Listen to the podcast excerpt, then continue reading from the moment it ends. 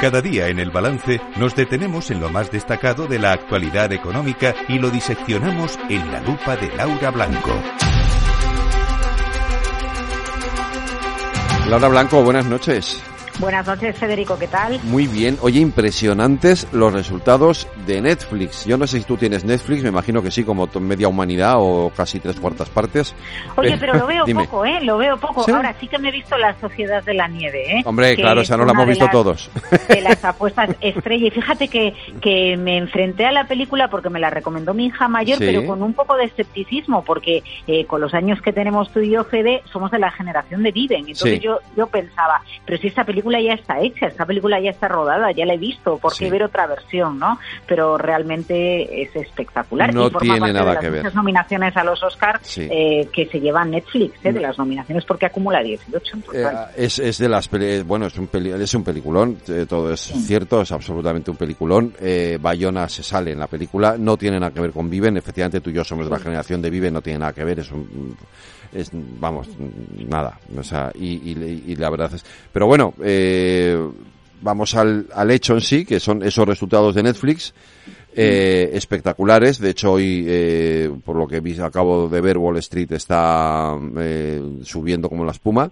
Y, y, te, cuento una cosa. Han anunciado, eso sí, que nos van a volver a subir la tarifa.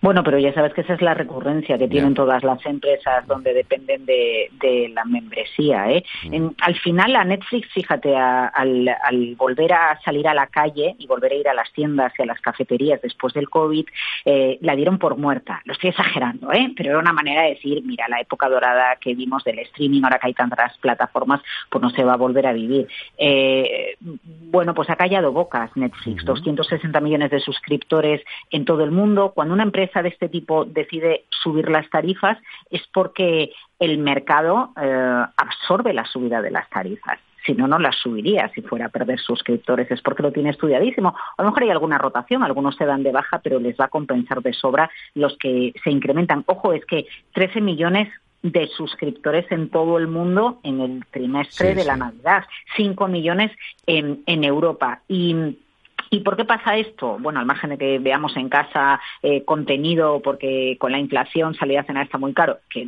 es una tontería porque luego eh, los bares y los restaurantes están muy llenos. Eh, lo que dicen los expertos, fíjate, hoy desde el IE Business School ha estado Salvador Aragón en Capital Radio, quien quiera puede recuperar la entrevista en nuestra web, apunta a la capacidad que tiene Netflix para diversificar, porque Netflix tiene series, porque tiene eSports, porque tiene películas de producción propia, ¿no? Y entonces podemos, podemos hablar de, de la película de Bayona fíjate el anuncio que hacía Netflix en las últimas horas antes de la publicación de resultados, un contrato, un acuerdo, una alianza para la emisión de la lucha libre RAW, que yo toda mi vida he, seguido así de fondo porque siempre había alguien en casa que le gustaba y siempre he pensado, ¿a quién le gusta eso? Pues a la gente suficiente como para que Netflix ponga encima de la mesa 5.000 millones de dólares por 10 años y se vayan las retransmisiones en vivo que ya están probando, pero ya hay retransmisiones en vivo de Amazon Prime, de otras, de otras plataformas. En cierta medida, eh, eh, eh, estas son plataformas que saben adaptarse y saben ser flexibles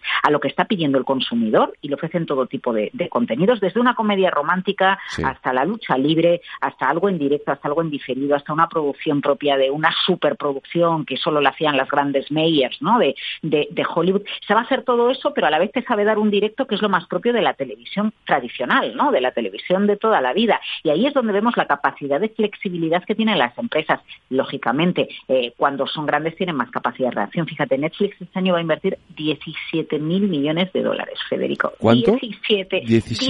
17 mil millones de dólares, lo que costó el rescate de Bankia, así no, a grandes rasgos, ¿eh? para que para que nosotros nos, nos hagamos una idea. Y, y, fíjate que muchas empresas, en cuanto se vuelven gigantes y enormes, dejan de ser flexibles, porque se vuelven mastodontes, elefantes, ¿no? Eh, eh, y, muchas muchas ocasiones se cita a las grandes empresas, se dijo de IBM, se dijo de Telefónica, el Corte Inglés, en algunos momentos de su historia, que son tan grandes que cambiar esto es difícil. Bueno, pues es admirable que una empresa que ya es un gigante sea capaz de ser lo suficientemente flexible, probablemente, Fede, porque en ello le va la propia supervivencia, en saber adaptarse a lo que el consumidor quiere o a, bueno a lo que el consumidor quiere o, saberle coger al, al consumidor eh, bueno, la, el, el, el, punto débil, ¿no? Por decirlo de alguna manera. Mira, Salvador Aragón, eh, hoy en la entrevista con, con Luis Vicente, la que teníamos en, en Capital Radio, ha, dicho una frase que a mí me ha dejado impactada. A ver, que la tenía por aquí la entrevista, a ver si la encuentro. Sí, sí, mira, Netflix sabe domesticar con mayor agrado a sus clientes que otras plataformas todos nos domestican, pero con Netflix nos dejamos porque nos gusta lo que nos ofrece, como otras, ¿no? Pues sí, efectivamente, así es. Laura, y tenemos que hablar de Ignacio Sánchez Galán también, ¿no? Hoy. Bueno, hoy Ignacio Sánchez Galán, coincidiendo con la inauguración de Fitur, ha hecho una comparación eh, que, es muy visual para entender la dependencia que tenemos en España de la importación energética. Em, el dinero que España destina a importar fósiles, hablamos de petróleo, eh, de gas o de carbón, es en cantidad eh, el mismo dinero que ingresamos por la llegada de turistas extranjeros. Bueno, hasta noviembre, según el INE, estábamos por encima de los 100.000 millones de, euros en el acumulado del año, en enero, enero, noviembre. Y es una manera en la que Sánchez Galán, el presidente de Iberdrola, nos decía, bueno, pues lo que tenemos que hacer es ir a la transición energética sí o sí, porque, entre otras cosas, vamos a mejorar nuestra balanza comercial, porque no le tenemos que comprar al exterior la energía. Y, bueno, pues hoy había expectación cuando comparecía Galán en un, en un evento, por cierto, en el que lo que presentaron fue eh, la alianza Cucero para eh, proponer eh, innovaciones que permitan a la industria intensiva bueno, o a la industria en general, poder descarbonizarse, sobre todo la industria que necesita elevadas temperaturas hasta ahora las elevadas temperaturas, bueno, primero era con el carbón y luego sucesivamente no con el gas,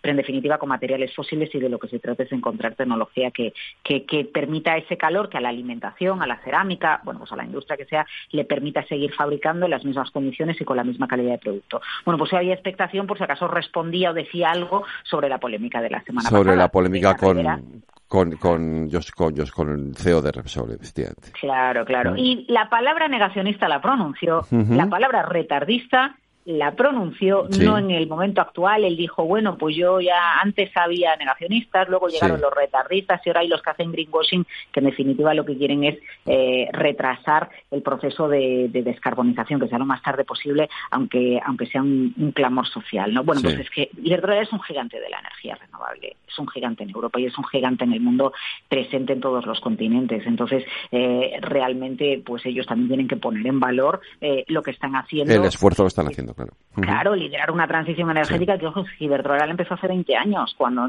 ¿no? cuando empiezan eh, con toda la transición y, con los molinos de viento, ¿no? Pero bueno, yo creo que hoy es interesante la comparación que hace Galán con el tema del turismo, porque nos ayuda en un día en el que empieza Fitur y en el que somos conscientes de la importancia del turismo extranjero para la economía española, que alguien diga, oye, que una cifra similar es el dinero que nos gastamos para importar energía fósil, nos ayuda a entender más allá de la cuestión de la energía fósil, la importancia de que seamos autosuficientes energéticamente.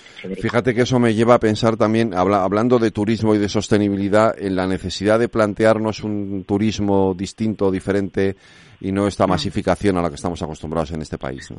Pero cada vez hay más voces ya en esa línea, ¿no? Porque en el año 2019, como dijeras algo de la, del turismo, te calificaban de turismo... Sí, sí, turismofobia.